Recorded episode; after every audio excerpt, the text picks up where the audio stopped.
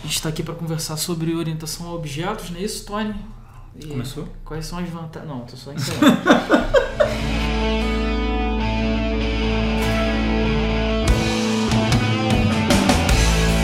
Fala pessoal, tudo bom? Eu sou o Tony, Estevam, a gente está aqui em mais um DevCast da DevMedia.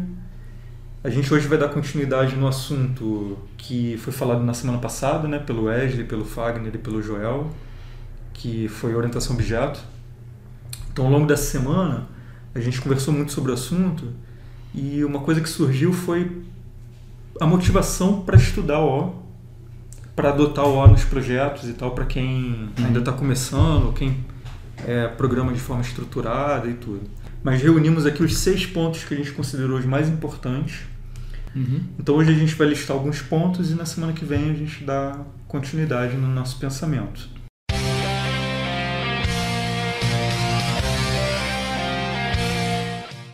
Então o primeiro ponto qual é, Estevam? O primeiro ponto seria a questão da organização do, do código. Né? Por quê? Partindo da programação estruturada, porque geralmente o primeiro contato que a gente tem com programação é com a programação estruturada. Né? Uhum. É, dentro da programação estruturada você tem geralmente um ou mais arquivos dentro do teu sistema e esses arquivos são divididos por função. Por exemplo, um arquivo de venda. Ele vai conter variáveis, por exemplo, ID produto, ID descrição e funções relacionadas a essa venda. Né? Mais variáveis soltas, geralmente, e funções também soltas. Quando a gente vai para a orientação a, a, objeto, o primeiro contato que a gente tem é com a possibilidade da gente agrupar essas funções e essas características por responsabilidade. Né? Na orientação objeto, a gente já teria uma classe produto com características e funções do produto e uma classe venda com características e funções da venda. Hum. Então, a partir daí, você vê que naturalmente o teu código começou a ser organizado.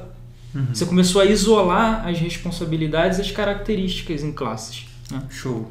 Então, o primeiro ponto é a organização do código. Ou seja, ao invés de você ter várias funções, várias variáveis espalhadas em vários arquivos, uhum você começa a agrupar essas funções e variáveis dentro do mesmo contexto. Isso, variáveis e funções que estão relacionadas. Venda, está tudo dentro tá da tudo dentro venda. da venda. Produto, está tudo dentro do Exatamente. produto.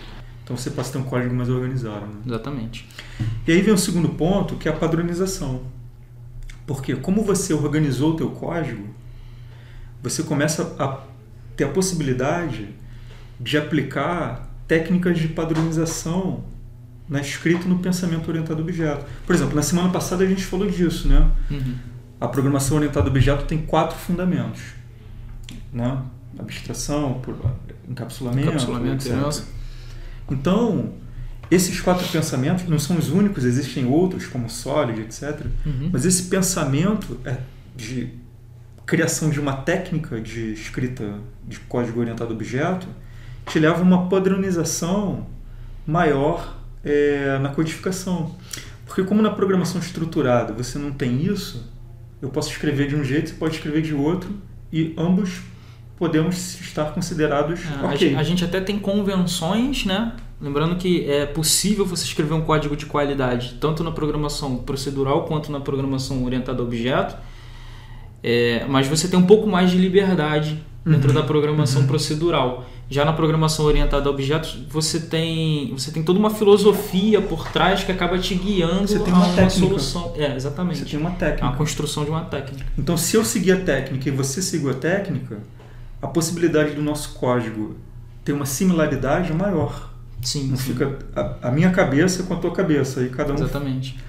Então, a organização leva a padronização, porque só é possível você começar a pensar em padrão se você organizou primeiro. Verdade. Né?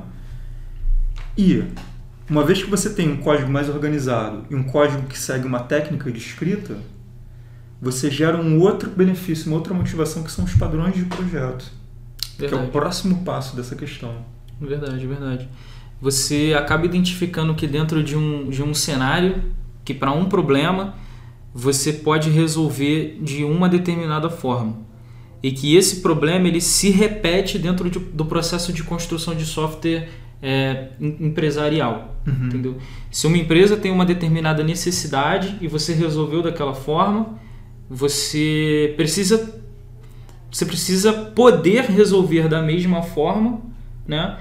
Desde que você encontre o mesmo problema em outros lugares. É como a função do engenheiro que projeta uma ponte, por exemplo. Existe uma técnica por trás da construção da ponte. Dificilmente um engenheiro vai construir uma ponte com os recursos essenciais muito diferente do outro, né? Porque por trás daquilo ali existe um pensamento, né? Sobre os materiais utilizados e tal. É, a construção civil tem uma vantagem em relação a gente, né?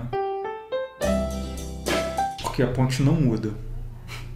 É verdade. né? verdade. O software muda o tempo todo. Um exemplo prático dessa questão de padrões de projeto. Por exemplo, você tem o padrão de projeto DAO, que é uma das formas de você manipular é, a persistência dos teus objetos. Sim, sim. A responsabilidade de fazer as operações de CRUD, né? É, então, por exemplo, você vai ter uma venda, porra, em todo o sistema, você vai ter que salvar essa venda no banco de dados, ler do banco de dados. Então Exatamente. você imagina se toda vez que a gente for escrever um software, a gente decidir uma forma diferente de fazer isso. Tem que... Ah, agora eu vou botar o método salvar dentro da classe venda. Aí, mês que vem, a gente, ah, não, agora eu vou botar o método salvar na classe não sei o que. Aí você não consegue. Então já tem um padrão de projeto, já tem um desenho anterior que os programadores passaram e falaram, bom, cara, uma das formas de resolver isso é usando uma classe DAO. Você tem uma classe venda, você Isso. tem uma classe DAO, e a gente pode seguir esse padrão e ganhar um monte de coisa, né, cara? Uhum. Produtividade, manutenção. A maioria concorda, né, que aquela é uma solução viável e a gente acaba adotando aquilo como um padrão na construção de software.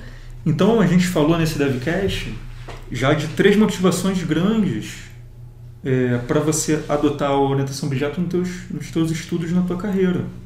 Que é você ter um código mais organizado, Uhum. que segue uma técnica e que te possibilita é, usar padrões de projeto que já foram escritos e testados e Sim, sim. esgotados. Se apoiar sobre a experiência de programadores que resolveram esse problema anteriormente. É.